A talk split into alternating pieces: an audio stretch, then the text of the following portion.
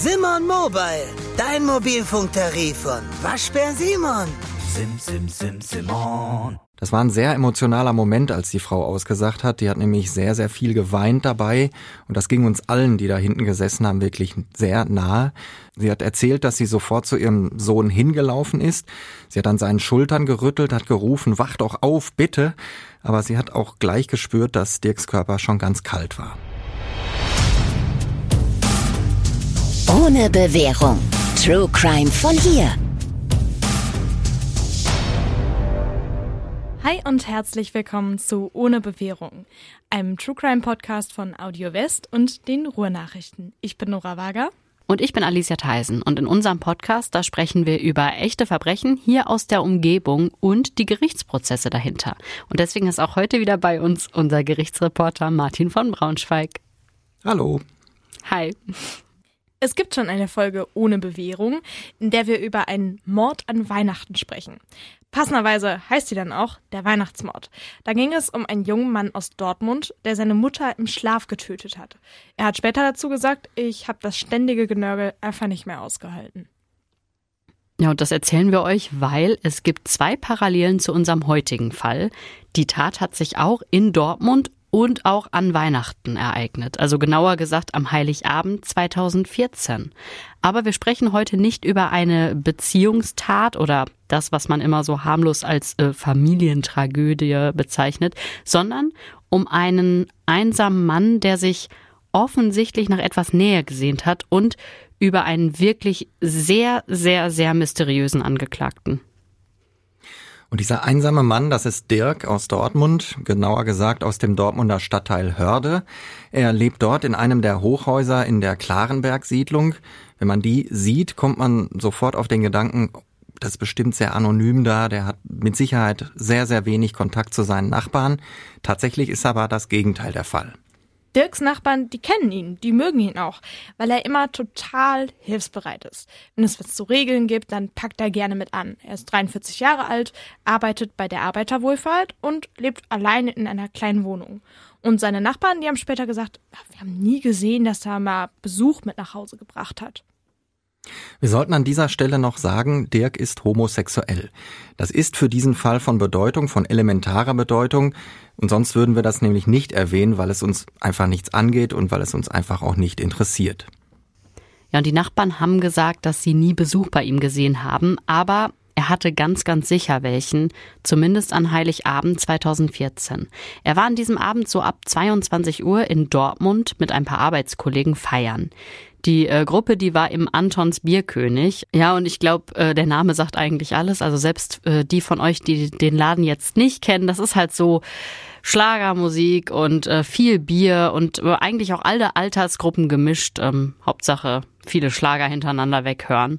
Und Dirks Eltern, die wussten, dass er unterwegs war an dem Abend und deshalb haben sie sich auch nichts gedacht am nächsten Tag, als er nicht wie verabredet zum Mittagessen gekommen ist. Die Eltern von Dirk, die wohnten ganz in der Nähe und Dirk, da war ziemlich oft zum Essen dort. Und gerade am ersten Weihnachtstag, da war klar, dass er seine Eltern besuchen würde. Die Eltern, die haben sich dann aber gesagt, na, der wird irgendwann kommen, wir lassen ihn mal ausschlafen. Also die haben sich jetzt nicht direkt Sorgen gemacht. Ja, aber am Nachmittag, da fangen sie dann doch an, sich Sorgen zu machen. Und weil sie einen Schlüssel zu Dirks Wohnung haben, gehen sie dann auch einfach mal nachgucken. Was sie in der Wohnung sehen, ist ein totaler Schock. Dirk liegt halb auf dem Bett, halb auf dem Fußboden. Er ist nackt und sein Kleiderschrank steht weit offen. Ich kann mich noch sehr gut an die Zeugenaussage der Mutter später vor dem Landgericht in Dortmund erinnern. Das war ein sehr emotionaler Moment, als die Frau ausgesagt hat. Die hat nämlich sehr, sehr viel geweint dabei.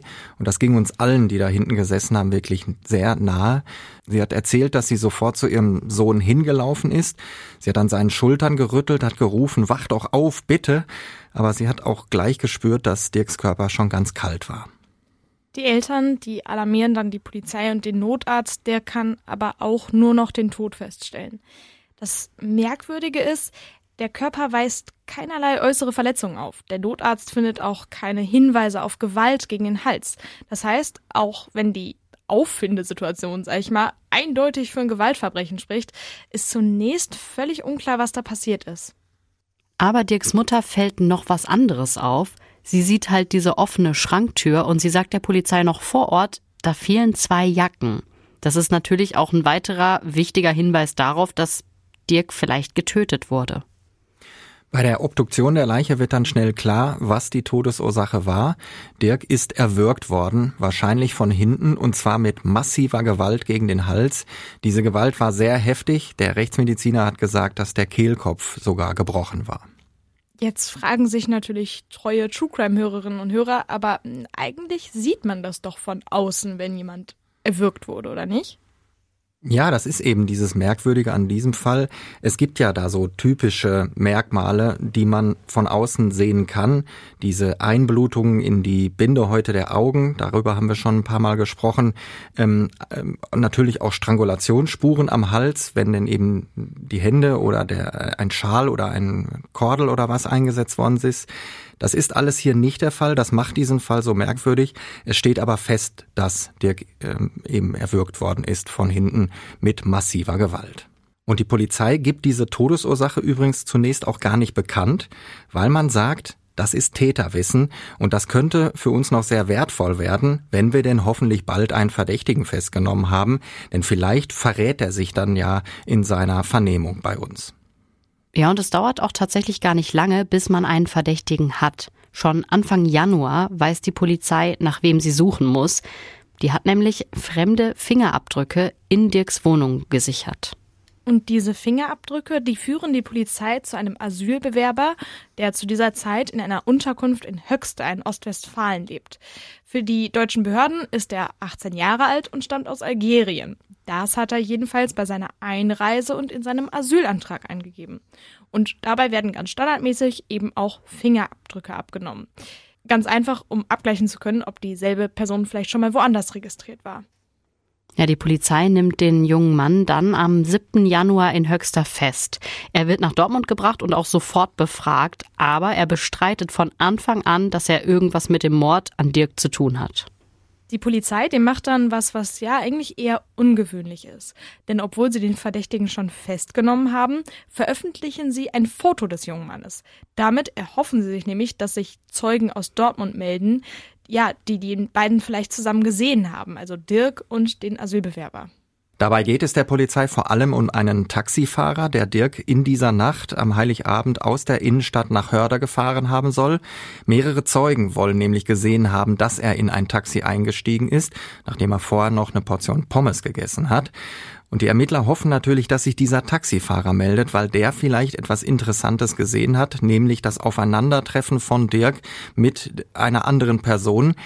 Der Mann meldet sich aber leider nicht bei der Polizei. Das ist schade, aber ähm, manchmal kann man dann eben einfach nichts machen. Er hätte sich melden sollen, er hat es nicht getan.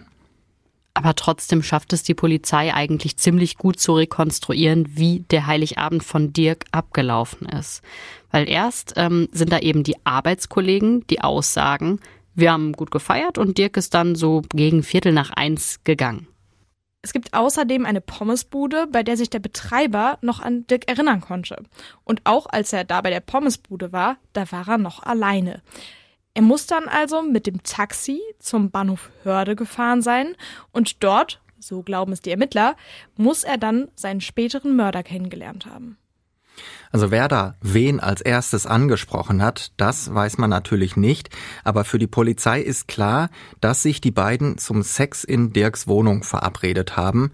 Und sie sind dann zu Fuß vom Bahnhof Förde zum, äh, zum Klarenberg, zu dieser Siedlung, dieser Hochhäusersiedlung gelaufen. Das ist nicht wirklich weit eine U-Bahn-Station, sag ich mal, das kriegt man schon hin, selbst wenn man vorher drei Stunden in Antons Bierkönig gefeiert hat. Ja, und wegen all dieser Sachen, da weiß die Polizei ziemlich genau, dass Dirk seinen Mörder schon vor seiner Ankunft zu Hause getroffen haben muss, weil die beiden an einem Wohnhaus vorbeilaufen, an dem eine Überwachungskamera über dem Eingang hängt und den Bürgersteig filmt. Das ist ja eigentlich nicht wirklich erlaubt. Man darf ja nicht einfach als Vermieter, als Hausbesitzer hingehen, eine Kamera an die, an die Fassade anbringen und dann den öffentlichen Raum, diesen Bürgersteig filmen. Dem Hausbesitzer, dem war das natürlich auch sichtlich unangenehm, als er später vor Gericht befragt worden ist als Zeuge.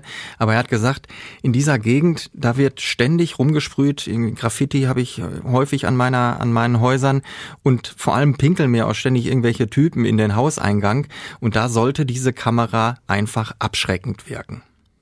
Na gut, also in dem Fall war es ja auch wirklich hilfreich. Also gerade für die Polizei ist natürlich diese Aufnahme Gold wert. Weil auf den Videos aus der fraglichen Nacht ist eben zu erkennen, wie Dirk und eine unbekannte Person Hand in Hand aus Richtung Bahnhof Hörde zum Clanberg laufen. Und etwa vier Stunden später kommt diese unbekannte Person alleine dann wieder zurück. Und dabei trägt sie zwei Jacken über dem Arm. Also sehr wahrscheinlich die Jacken, die aus Dirks Kleiderschrank fehlen. Kann man denn irgendwie was genaueres erkennen, wer diese Person ist?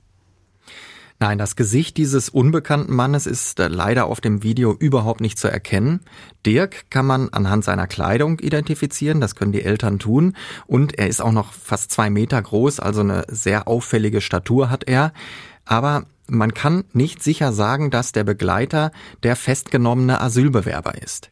Äh, da wird ein Gutachter dran gesetzt, der guckt sich dieses Video ähm, mehrfach an und der sagt am Ende, ja, von der Körpergröße kann das auch hier ziemlich gut hinkommen. Aber sichere Feststellungen kann ich leider nicht treffen, denn dafür ist die Qualität der Bilder aufgenommen mitten in der Nacht dann leider zu schlecht. Man weiß ja aber immer noch wegen der Fingerabdrücke, dass dieser verdächtige Asylbewerber auf jeden Fall in Dirks Wohnung gewesen sein muss. Wo waren diese Fingerabdrücke denn drauf und warum war man sich so sicher, dass die nicht zum Beispiel schon zwei Monate vorher dahin gekommen sind? Ja, diese Fingerabdrücke hat man auf einer Zeitschrift gefunden, die zu so einer Art provisorischem Aschenbecher äh, zurechtgefaltet worden ist. Und deshalb nimmt die Polizei an, dass diese Spuren nicht schon Tage vorher oder gar Wochen vorher gelegt worden sind. Denn so einen Aschenbecher, den man sich gerade mal eben so zusammendengelt, den würde man dann eben sehr wahrscheinlich auch sofort wieder wegschmeißen, wenn man ihn nicht mehr braucht. Das ist zumindest die Annahme der Polizei. Klopf, klopf an alle Podcaster der Republik und weltweit. Du möchtest, dass mehr Leute deinen Podcast hören? Dann ist audiomarktplatz.de genau der richtige Ort für dich. Es ist ganz einfach. Mit Werbung in anderen Podcasts wird dein Podcast von neuen Hörerinnen und Hörern entdeckt. So viele Menschen, die hören täglich ihre Lieblingspodcasts und jetzt stell dir vor, Werbung für deinen Podcast erreicht sie genau dann, wenn sie am aufmerksamsten sind. Besuch noch heute audiomarktplatz.de, den größten Marktplatz für Podcast-Werbung in Deutschland von Podigy. Podcast-Werbung Geschichten, die bleiben, überall und jederzeit. Die Staatsanwaltschaft erhebt jedenfalls Anklage gegen den angeblichen Algerier wegen Mordes. Man geht dabei erstmal von den Angaben aus, die der Junge bei seinem Asylantrag in Deutschland gemacht hat. Anhand der Fingerabdrücke weiß die Staatsanwaltschaft aber inzwischen, dass derselbe Mann früher schon mal in Frankreich und in Belgien Asyl beantragt hat. Und da jeweils mit einem anderen Namen und einem anderen Geburtsdatum. Nur eins ist in allen Anträgen gleich, er gibt an, dass er seinen Pass verloren hat. Also letztendlich weiß man überhaupt nichts über diesen Mann. Man weiß nicht, ob man ihn unter dem richtigen Namen anklagt und man weiß vor allem nicht, ob sein Alter stimmt. Und das ist in diesem Fall ja total entscheidend. Ja, weil der Verdächtige sagt, ich bin 18 Jahre alt. Damit ist für ihn die Jugendstrafkammer des Landgerichts zuständig und die eröffnet dann auch das Verfahren und startet den Prozess. Und das ändert natürlich für den Angeklagten total viel. Denn bei über 18-Jährigen können die Richter Jugendstrafrecht oder Erwachsenenstrafrecht anwenden.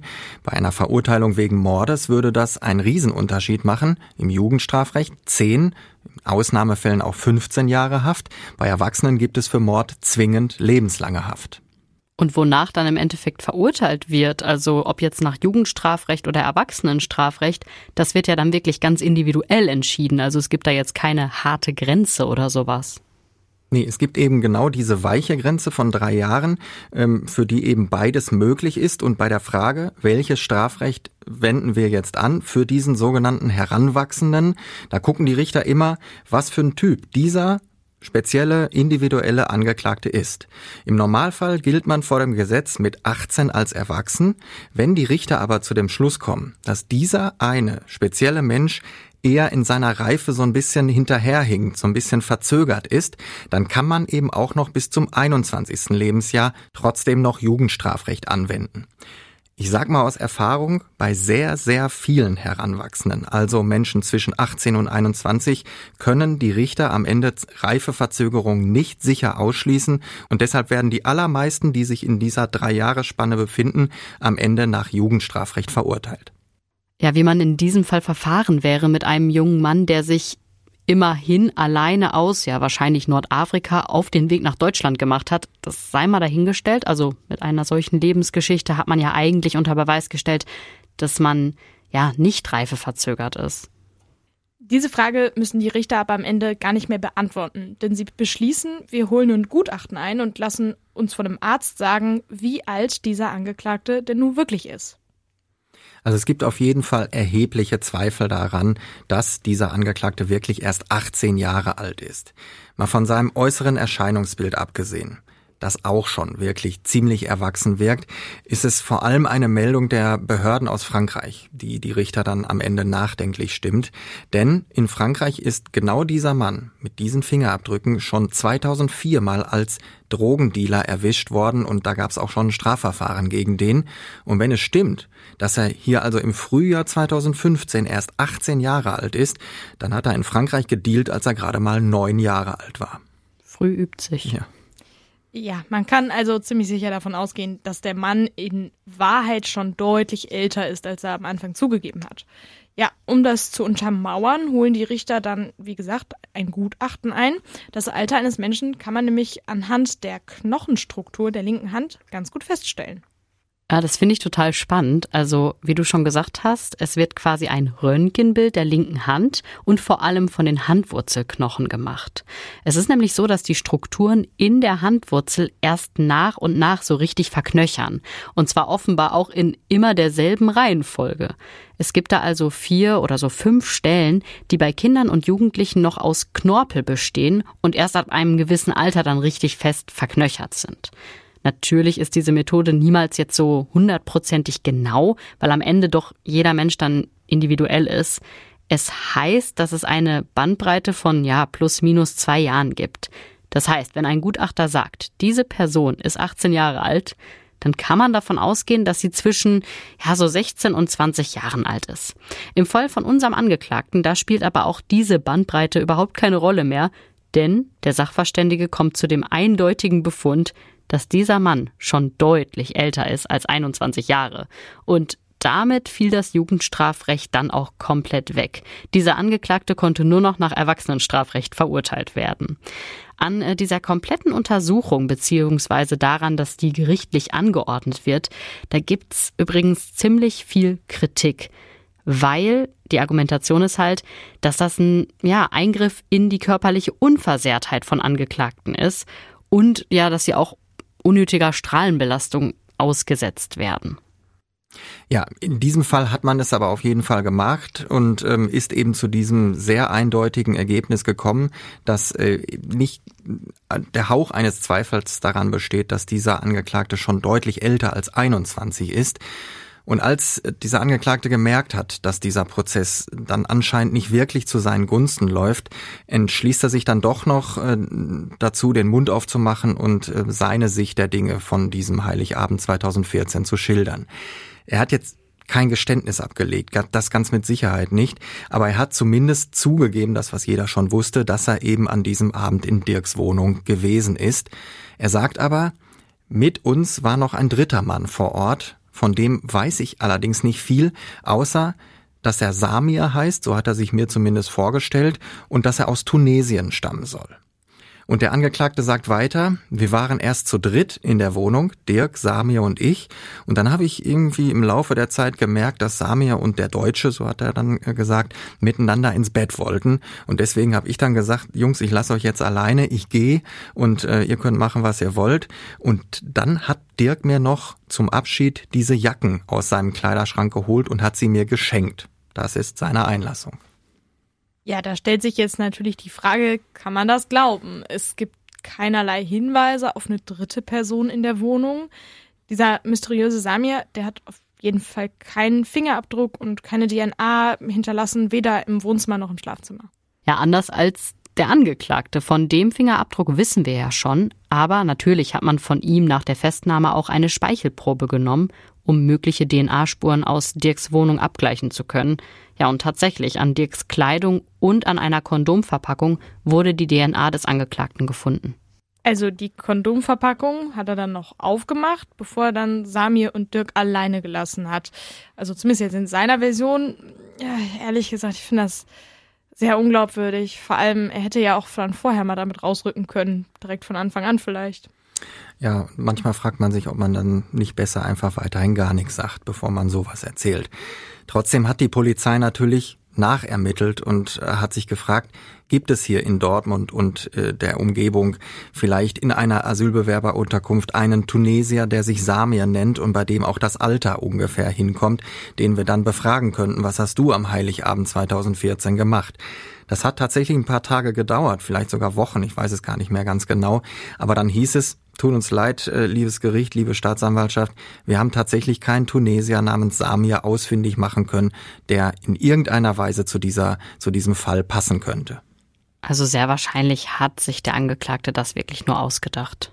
Und es gab noch eine weitere Sache, die gegen diesen Angeklagten gesprochen hat. Man hat natürlich nach seiner Festnahme äh, im Januar sein Zimmer in der Asylbewerberunterkunft in Höxter durchsucht und dabei hat man eine EC-Karte gefunden, die nicht ihm gehörte, die ein paar Tage vorher geklaut worden war. Und man hat im Kleiderschrank Jacken gefunden, bei denen man schon auf den ersten Blick sehen konnte, dass die auch nicht diesem Angeklagten gehören konnten, weil die waren viel zu groß. Waren das denn die Jacken, die aus Dirks Kleiderschrank fehlten? Das wäre natürlich ähm, der absolute Volltreffer gewesen. Komischerweise waren es nicht diese Jacken.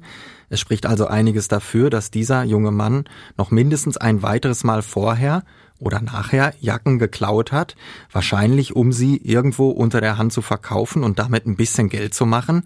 So wird er das auch mit Dirks Jacken gemacht haben, denn zwischen Weihnachten und der Festnahme lagen ja immerhin knapp zwei Wochen, in denen er sehr wahrscheinlich diese Jacken verkauft hat. Ja, und das spricht ja auch wieder gegen die Geschichte des Angeklagten. Wenn ich die Jacken geschenkt bekomme und eben nicht klaue, dann wäre es ja irgendwie logischer, wenn man genau die in meinem Kleiderschrank findet und nicht irgendwelche fremden Jacken. Ja, so haben es die Richter am Ende auch gesehen, obwohl der Prozess dann am Ende ja doch ziemlich lange gedauert hat. Das waren viele Monate, die die Richter verhandelt haben, unter anderem eben, weil man nach diesem Samir suchen musste. Äh, und das waren vor allen Dingen viele Monate, ähm, die Dirks Eltern nicht leicht gefallen sind. Die waren fast immer anwesend und es war überhaupt nicht einfach für sie zu erfahren, dass ihr Sohn an Heiligabend offenbar am Bahnhof in Hörde einen Jungen aufgegabelt hat und für Sex mit nach Hause genommen hat. Auch sie und Dirks Bruder haben gesagt, so kannten wir ihn eigentlich gar nicht. Wir haben vorher nie gehört, dass er fremde Leute mitgenommen hat, mit sich nach Hause genommen hat. Der Bruder hat aber auch gesagt, dass der Dirk wirklich ein sehr, sehr gutmütiger, ganz, ganz lieber Mensch einfach gewesen ist. Na, der Angeklagte ist schließlich zu lebenslanger Haft verurteilt worden wegen Mordes, also nach Erwachsenenstrafrecht. Die Richter sind im Urteil davon ausgegangen, dass Dirk den Jungen mitgenommen hat, um Sex zu haben. Und in der Wohnung hat man dann zusammen eine geraucht. Dann hat sich Dirk ausgezogen und nackt vor das Bett gekniet. Und dann ist der Angeklagte von hinten an ihn drangetreten und hat ihn erwürgt. Dirk war also arg und wehrlos. Er hat mit keinem Angriff gerechnet. Der Täter hat also heimtückisch gehandelt und deshalb Mord und kein Totschlag. Im Urteil hat Richter Ulf Pennig gesagt, dass die Kammer überhaupt keine Zweifel hatte, dass es genau so und nicht anders gewesen ist, dass es diesen Samir nicht gab und dass es auch irgendeine andere ähm, Tatvariante äh, einfach nicht gegeben haben kann. Ähm, Sie haben über den Angeklagten noch diesen Satz gesagt, wir wissen nicht viel über ihn, genau genommen wissen wir eigentlich so gut wie gar nichts über ihn, aber was wir wissen ist, dass er lügt, wenn er nur den Mund aufmacht. Das gilt für die Tat genauso eben wie für seine Identität. Wir wissen eben gar nicht, wer dieser Mensch ist, der da verurteilt worden ist. Und das kann im Zweifel auch noch dazu führen, dass man ihn gar nicht abschieben kann, wenn er denn mal einen Teil seiner Haftstrafe abgesessen hat. Denn man weiß ja gar nicht, wo diese Heimat ist, aus welchem Land dieser Mensch wirklich kommt, wo man ihn dann hin abschieben könnte. Also bei mir bleiben nach diesem Fall wirklich eine Million Fragezeichen. Also ich verstehe gar nichts. Also oh, ich finde es schön, dass die Richter sich am Ende einig waren, dass äh, so nicht anders gewesen ist. Äh, das belegen ja auch die ganzen Spuren, aber es sind ja es ist so viel offen. Wer hat da wen angesprochen? Wieso ist er überhaupt mitgegangen? Warum bringt man einen Menschen für zwei Jacken um? Das ist irgendwie alles, gab es da noch einen Streit oder nicht? Irgendwie, wir wissen ja im Endeffekt gar nichts, außer eben, dass er der Täter war und er Dirk ermordet hat. Aber es ist so viel offen, das ist irgendwie, ja, sehr unbefriedigend auf eine Art. Ja, ich mache mir, oder wir, wir alle machen uns ja immer Notizen auch zu den Fällen. Und nach diesem Fall habe ich mir einfach nur auf meinen Zettel geschrieben, WTF, also what the fuck. Und das meine ich überhaupt nicht despektierlich, sondern ich bin wirklich einfach so ein bisschen sprachlos. Also das ist ja wirklich eine ganz, ganz schlimme, hinterhältige Tat. Und ich glaube, keiner kann so richtig nachvollziehen, warum. Also warum musste Dirk da sterben an Heiligabend? Das geht irgendwie nicht in meinen Kopf rein. Es gibt kein Motiv, es gibt keine weiteren Informationen und im Endeffekt weiß man ja nicht mal, wer ist der Mann, der Dirk ermordet hat. Also ja, wie du schon gesagt hast, ganz, ganz, ganz viele offene Fragen. Ja, und es ist auch für die Familie, die werden nie wieder ein schönes Weihnachten haben. Kann ich, ich kann mir das nicht so vorstellen. Die werden immer wissen, Weihnachten, heute ist der Tag, an dem unser Sohn, mein Bruder, gestorben, ermordet wurde. Das, also das ist einfach, diese Tat ist einfach tragisch. Von vorne bis hinten ist das eine wirklich tragische Tat. Ja, ich meine, wir, wir kennen ja äh, solche Fälle, wo eben junge, ähm, junge Menschen, Jugendliche ähm, sicherlich auch am Bahnhof Förde, ohne, ohne da jetzt gegen diesen Stadtteil irgendwas zu sagen, ähm, nämlich auch in anderen Stadtteilen in Dortmund und dem Ruhrgebiet, dass die da stehen und ähm, darauf aus sind, ähm, abends und nachts ähm, noch schnell an Geld zu kommen, schnell an Beute zu kommen. Ähm, aber da fragt man sich in diesem Fall, das ist ja ein Riesenaufwand, den dieser Täter da betreibt, sich ansprechen zu lassen oder den Dirk anzusprechen, dem Sex zu versprechen, mit dem nach Hause zu gehen und am Ende mit zwei Jacken da rauszugehen. Ähm, ich sag mal, ohne dass ich da jetzt irgendjemanden äh, zu Straftaten anstiften möchte, aber ähm, jemandem die Jacke wegzunehmen, das kann man ja mit viel weniger Aufwand erreichen. Ähm, und wir haben ja ganz viele Gewalttaten auf der Straße. Ähm, die wäre natürlich auch zu verurteilen und ganz, ganz schlimm, aber dann würde Dirk wahrscheinlich bis heute noch leben. Ja, und vor allem, der hat ja vorher schon mal offensichtlich Jacken geklaut. Also sie haben ja diese Jacke gefunden, die wahrscheinlich nicht ihm gehört hat. Also das ist irgendwie, das passt alles, es passt nicht zusammen, wie Alicia schon gesagt hat, ne? Am Ende fehlt das Motiv. Ja, und wenn das Motiv tatsächlich gewesen ist, ich muss hier wenigstens ein bisschen Beute äh, kommen, dann ist der Weg dahin einfach viel zu krass, viel zu einfach nicht nachvollziehbar, dass es so weit kommen musste für so ein bisschen, was da am Ende übrig geblieben ist. Ja, und ich fürchte, mit den ganzen Fragezeichen müssen wir euch leider jetzt aus dieser Folge verabschieden, weil im Endeffekt kann diese ganzen Fragen niemand beantworten, außer dem Täter, dem Menschen, von dem wir nicht mal wissen, wer er ist. Ja, und damit äh, danke Martin, dass du uns diesen zwar sehr, sehr rätselhaften, aber auch sehr spannenden ähm, Fall mitgebracht hast. Und wir hören uns äh, beim nächsten Mal. Das machen wir. Ciao. Tschüss. Ciao.